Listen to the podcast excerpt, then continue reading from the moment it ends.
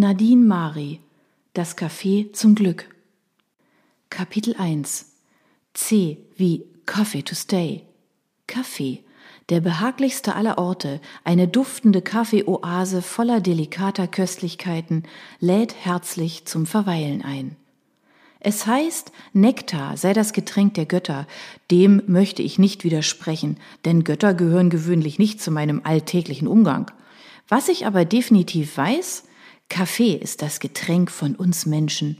Egal ob groß oder klein, dick oder dünn, Monitor blass oder Solariumbraun, für alle gibt es die perfekte Tasse Kaffee.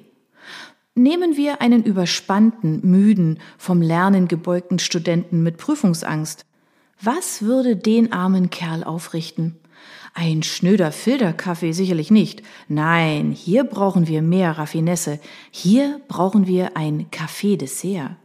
Wie wäre es mit einem Affogato al Café? Süßes, sinnliches Vanilleeis wird übergossen mit einem heißen Espresso, geröstet aus hawaiianischen Kona-Bohnen. Die Wärme der Bourbon-Vanille und das Feuer des Espressos wecken den Geist und den Körper unseres Studenten und lassen ihn durch sein Examen tanzen. Froh, endlich die Kaffeelösung für ihn gefunden zu haben, mache ich mir in Gedanken eine Notiz für den müden Studenten, der immer mittwochs und freitags gegen halb vier in mein Café Coffee to Stay schleicht. Zufrieden mit mir und der Kaffeewelt schnuppere ich an meiner dampfenden Tasse, randvoll gefüllt mit einem Cappuccino con Panna. Die süße Sahne trifft auf die fruchtige, zartherbe Würze eines Monsun Malabar und wickelt meine Sinne ein. Wäre ich jetzt eine Katze, ich würde schnurren. Allerdings fühle ich mich in meiner menschlichen Form ebenfalls recht zufrieden, auch ohne schnurren zu können. Ich lasse meinen Blick über die fünf Tische gleiten, die auf der Terrasse vor mir auf Gäste warten. Seidige Tischtücher flattern in einer lauen Frühlingsbrise und aus den Kristallvasen darauf recken sich himbeerrote Akeleien einem blitzblauen Maihimmel entgegen, von dem die Sonne herunterlacht. Für einen Moment schließe ich die Augen und strecke mein Gesicht der Wärme entgegen. Nach dem langen, nasskalten Winter, der sich skandalöserweise bis weit in den April hineinzog, giert jede Zelle meines Körpers nach dem Licht der Sonne. Auf meiner Nase kribbelt es und Dutzende sandfarbener Sommersprossen erwachen darauf zum Leben. Da es in den letzten Tagen herrlich warm geworden ist, haben mein Mitarbeiter Arian und ich gestern die schmiedeeisernen Tische und Stühle nach draußen vor das Café gestellt. Ich spüre es bis in meine hellroten Haarspitzen, die sich in alle Richtungen kringeln, dass uns ein phänomenaler Sommer bevorsteht. Zumindest so phänomenal wie ein Sommer nördlich der Alpen, sehr weit nördlich der Alpen, für Berliner Verhältnisse nur sein kann. Mit einer Hand beschatte ich meine Augen und sehe über den breiten Kiesweg zum Rosenpark, der sich vor mir erstreckt. Dort stellen die ersten wilden Frühlingsrosen verschwenderisch ihre Blütenpracht zur Schau, und dahinter glänzt in der Sonne das Charlottenburger Schloss. Leise dringt der Lärm der Großstadt in unser adrettes Blumenviertel. Fröhliches Lachen und gemurmelte Gespräche bestimmen den Alltag in meiner duftenden Kaffeeoase. Hey, Claire, schon etwas zu sehen? Kuka, die Besitzerin des Lacker, dem Blumenladen neben dem Coffee to Stay, gesellt sich zu mir. Ihr unverwechselbarer, herbfrischer Gartenduft, der sie immer umgibt, vermischt sich mit dem letzten Dufthauch aus meiner Kaffeeschale. Noch nicht, aber lange kann es nicht mehr dauern. Mein Blick wandert quer über das holperige Kopfsteinpflaster auf die andere Straßenseite, nach oben zu der Schnörkeluhr an der schiefen Kirchturmspitze der kleinen Kirche am Rosenpark. Just in diesem Augenblick lassen die alten Bronzeglocken elfmal ihr tiefes Läuten ertönen. Gespannt starren Kuka und ich auf die mächtige Holzpforte der Backsteinkirche. Doch sie bleibt verschlossen. Na, das reicht noch locker für einen Kaffee, murmelt Kuka, ohne ihren Blick von dem Tor zu nehmen, gerade so, als würde sie es beschwören, weiterhin für mindestens eine Kaffeelänge geschlossen zu bleiben. Kuka misst alles in Kaffeelängen, in finnischen Kaffeelängen. Ein Geburtstagsstrauß zu binden dauert zwei Kaffeelängen, einen Brautstrauß vier und Oma Gundel aus Haus Nummer 27 bei der wöchentlichen Wahl ihres Gerberer Straußes zu beraten oft fünf Kaffeelängen. Ich bin ein echter und bekennender Kaffeemensch und ohne dieses dunkelbraune Gold mag ich nicht sein, doch Kuka steckt mich locker in ihre Gärtnertasche. Auch wenn ihr finnischer Lieblingskaffee zu 99 Prozent aus heißem Wasser besteht, dem ich in homöopathischen Dosen hell gerösteten Casa Ruiz Espresso beifüge, die Menge macht es. Und hier reden wir von Litermengen. Während ich hineingehe, um Kukas Kaffee zu holen, zupft sie bedächtig an dem einen oder anderen Blatt der Federnelken und Herzblumen, die sie letzte Woche in die Terrakotta-Töpfe rund um die Terrasse des Cafés gepflanzt hat. Dabei murmelt sie der Blütenpracht fremde Worte zu, die sich in meinen Ohren eher nach einer Blumensprache anhören als nach Finnisch. Die Terrassentür des Cafés steht weit offen und die weiche Mailuft versüßt das Coffee to Stay. Dank der großen Fenster ist es darin genauso hell wie draußen. Der lichtdurchflutete Raum mit den hellen Birkenholzmöbeln und der weißen Kaffeetheke mit den passenden Regalen dahinter lädt zum Verweilen ein. Das klare skandinavische Design zählt zu meinen Favoriten, seitdem ich das erste Mal als Erstklässlerin mit wippenden Pippi Langstrumpfzöpfen mit meinen Eltern den Sommer in Schwedens Schären genoss. Eigentlich wäre es mal wieder Zeit, in die herrlichen Weiten des Nordens zu ziehen. Warum eigentlich nicht?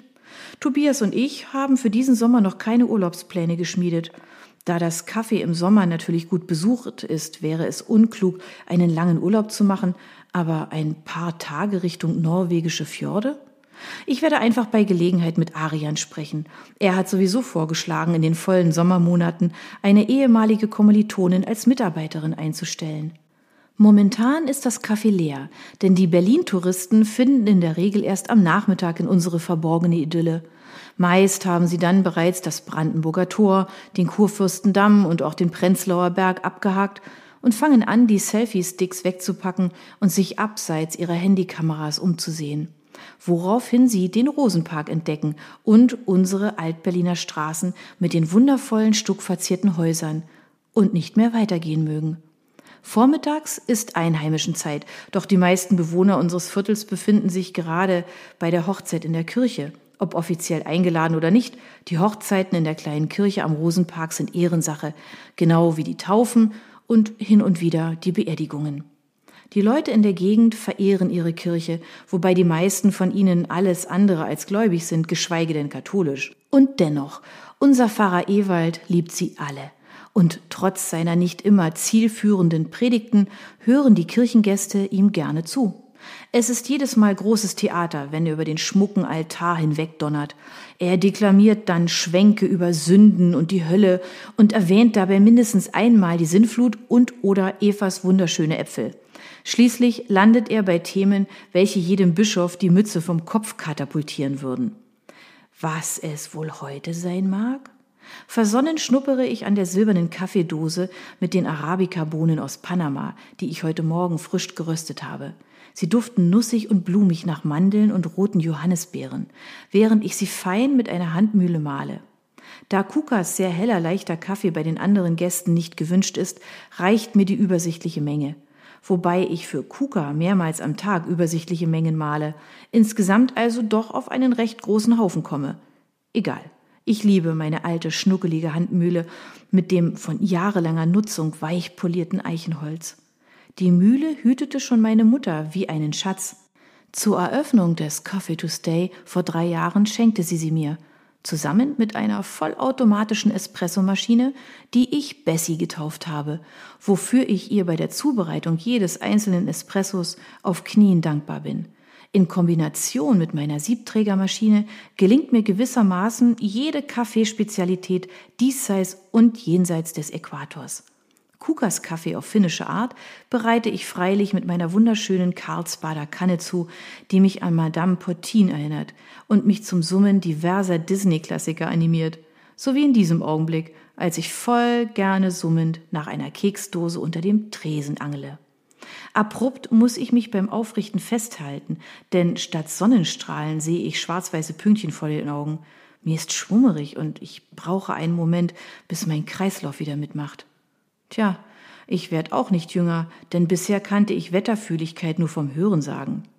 Auf einem Tablett bringe ich Kukas Kaffee nach draußen. Sie ist derweil dabei, der letzten Blume in den Kübeln einen recht guten Morgen zu wünschen Da ich weiß, wie hungrig Kuka immer ist, leistet ein Latte Macchiato Cupcake dem Kaffee auf dem Tablett Gesellschaft. Hm, oh, vielen Dank, Claire, es duftet herrlich. In der einen Hand die Kaffeetasse und in der anderen den fluffigen Cupcake mit der gekringelten Cremehaube linst Kuka erneut hinüber zu der kleinen Kirche am Rosenpark. Da öffnet sich das Tor und begleitet von einem Schwall mächtiger Orgelmusik schreitet das frisch verheiratete Paar heraus. Dahinter strömen die Gäste aus der Kirche und bilden eine schnatternde Menge. Palina, die Fotografin, die ihr Fotostudio auf der linken Seite des Coffee to Stay hat, steckt mit ihrer Fotobegeisterung alle an und animiert selbst den fotovollsten Teenager der Hochzeitsgesellschaft zu einem strahlenden Lächeln. Nach Tonnen von geworfenem Reis und mindestens so vielen Gruppenfotos, bei denen sich die Gäste mal hierhin und mal dahin schieben, schlendert Palina mit ihrer Assistentin Wiebke und den Eheleuten in den Park. Auf geht's, murmle ich, während Kuka mir leicht auf den Rücken klopft und zurück in ihren Blumenladen tänzelt.